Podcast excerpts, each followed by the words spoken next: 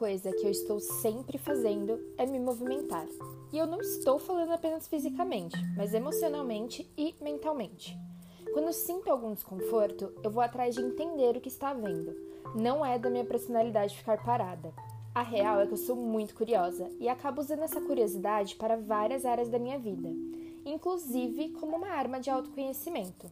Ao longo da minha vida, pouca vida, já que tenho só 23 anos, eu passei a me entender melhor, com muita terapia, meditação, yoga e coisas assim.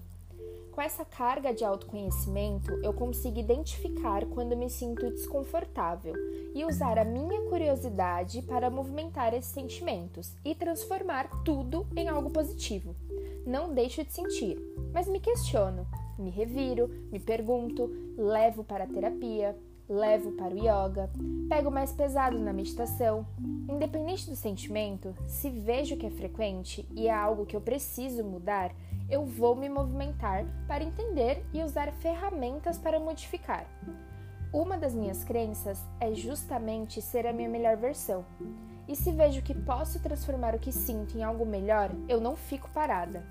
Quando preciso perdoar, quando sinto ciúmes, quando sinto raiva, quando sinto inveja, todos esses sentimentos que são discriminados, eu não me acostumo a sentir, eu apenas entendo o motivo e resolvo.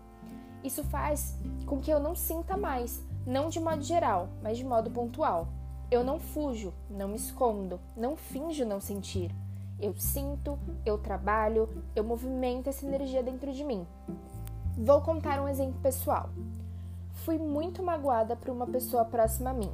Acabei percebendo que muitos traumas e crenças limitantes que hoje carrego comigo foi por conta dessa decepção que eu tive.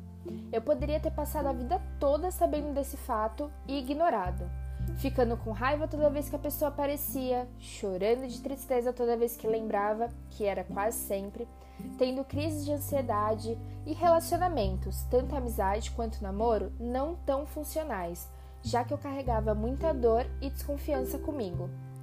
Quando eu compreendi que essa pessoa era, infelizmente, o ponto-chave de muita coisa desconfortável para mim, eu passei a me movimentar. Passei muitos meses tratando isso na terapia. Passei meses observando meu comportamento, escrevendo, meditando para isso, fazendo yoga para isso, cantando mantras para isso. Fiquei um bom tempo curando tudo isso dentro de mim, até que consegui quebrar muitas crenças, mandar embora muita insegurança e relaxar mais. Passei a olhar muita coisa de forma diferente e me sentir mais segura. Até a minha autoestima mudou. Eu não precisei fazer muito, eu precisei entender de onde vinha, não fugir do sentir e transformar esses sentimentos em algo bom. Isso tudo pode queimar a gente para sempre ou podemos usar como um combustível para sermos melhores. Com cuidado, atenção e carinho, é possível curar feridas que a gente acha que nunca vai conseguir, mas no final, se a gente fica acomodado no desconforto, a gente vai apagando a nossa alma um pouco todo dia, e isso é tão triste. O amor próprio também é sobre enfrentar suas marcas, suas sombras, seus medos, não apenas se amar ali no espelho, mas amar e cuidar de cada pedacinho seu principalmente o desconforto. Não fique parada, se movimenta. O movimento liberta. Com amor, Camila. Namastê.